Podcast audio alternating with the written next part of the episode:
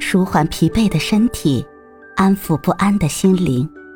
你好，欢迎收听夜听栏目《猫一会儿吧》，我是奇迹猫猫。今天为你带来的美文是：不要因为善良给别人撑伞，淋湿了自己。生活中，你是否有过类似的经历？明明宽容大度，不计较对方的过错。他却在背后恶意诋毁你，明明设身处地给予对方极大照顾，他却肆无忌惮地消耗你。经历的事越多，越看得明白，做人付出要有底线，善良要有尺度。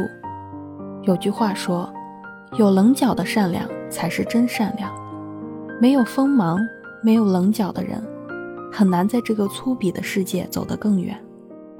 不消耗自己，不委曲求全，懂得对自己慈悲的人，才能从容过好这一生。不要因为给别人撑伞而淋湿了自己。善良的前提是善待自己。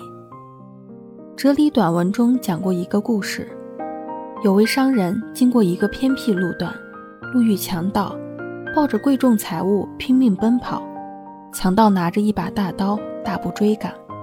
强盗身强体壮，两人之间的距离越来越短，眼看就要追上，商人哎呦一声，不见了踪影。强盗来不及思量，脚下一空，掉进一个荒废多年的枯井中。待强盗从昏迷中清醒过来，抬头看到商人正扯着一条藤蔓爬上井口。如果商人一走了之，荒郊野外，在这湿滑的枯井里，自己只能坐着等死。强盗连忙跪地，苦苦哀求商人救自己。商人动了恻隐之心，思量片刻便同意了。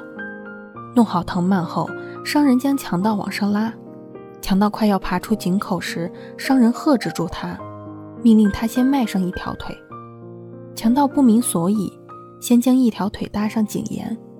商人从旁拎起一根棍子，抡起棍子将强盗的腿打折了。这才将强盗拉出井口。强盗惊奇地问：“既然救我，为何还要伤我？”商人说：“救你是于心不忍，伤你是断你害人的机会。善良是持续一生的修行。救赎别人时，先保护好自己，才是明智之举。”有句话说得好：“没有金刚手段，莫失菩萨心肠。心怀慈悲者。”菩萨的心肠，金刚的手段，是一体两面，俱不能少。容忍要有底线，善良需要理性。白岩松说：“为什么别人越来越不把你当一回事儿？因为你太好说话。别人一有困难你就援手，一请求你就答应，不懂拒绝，往往迎来的是得寸进尺。”网友梁浅分享过与同学的故事：同学来到梁浅的城市打拼，一时没有找到合适的住所。梁浅有一套房，是父母给他准备的婚房，所以没有舍得出租。他将自己的房子给同学暂住，并说不需要同学支付房租。同学很高兴地住了下来。不久后，同学开始向梁浅借钱，每次都借多还少，下次再借。半年后的一天，梁浅接到邻居们的投诉，说他们经常搞聚会，闹腾到凌晨，扰得邻居们都休息不好。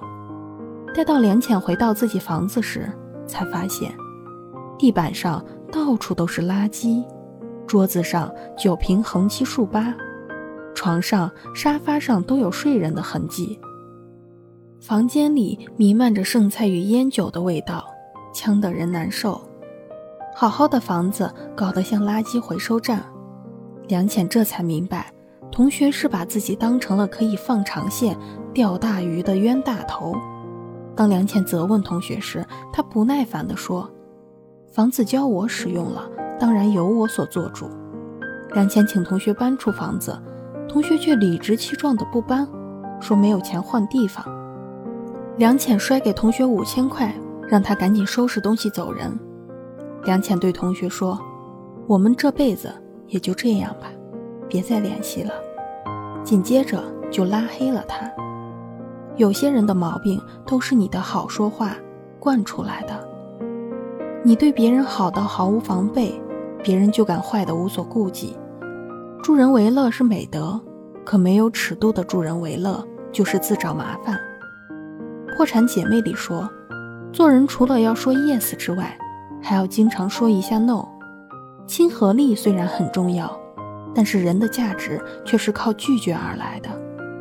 适度的拒绝不是冷漠，而是守护彼此的界限。凡是好的关系，都需要懂分寸、守底线，为此才能进退有度、久处不厌。最好的人生是善良而又锋芒。面对他人的困境，善良是一种选择。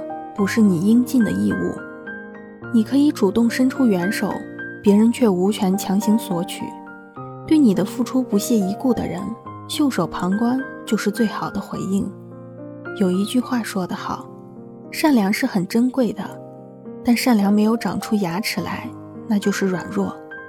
曾看过这样一个故事：一位有钱的贵妇在江边的桥上变换着造型拍照。不小心把名贵的手袋掉落到江里，贵妇看到江上的船夫正在用竹竿将手袋挑出水面，贵妇没有致谢，反而愤怒地冲着船夫喊：“你给我小心点儿，不要让那破竹竿把我的包给弄坏了！马上把船靠岸，给我送过来。”船夫一怔，竹竿一抖，手袋再次掉落江中，随水流向下游飘去。贵妇在桥上破口大骂。而船夫两手一摊，冲他做个鬼脸，唱着山歌，调转船头，慢悠悠地开走了。贵妇张牙舞爪一阵后，却只能神情落寞地看着自己的手袋消失在江水中。当翻脸时就翻脸，不必去迎合那些轻视你的人。敬我者敬之，轻我者弃之。好心给错人，一文不值。只会被人踩在脚下践踏。善良是免费的，却不是廉价的。你的善良应该带点锋芒，才不会被人曲解。诗人顾城在《玫瑰》中写道：“玫瑰佩戴着锐刺，并没有因此变为荆棘，它只是保卫自己的春华，不被野兽们蹂躏。做人当如玫瑰，花香赠有缘，利刺护自身。”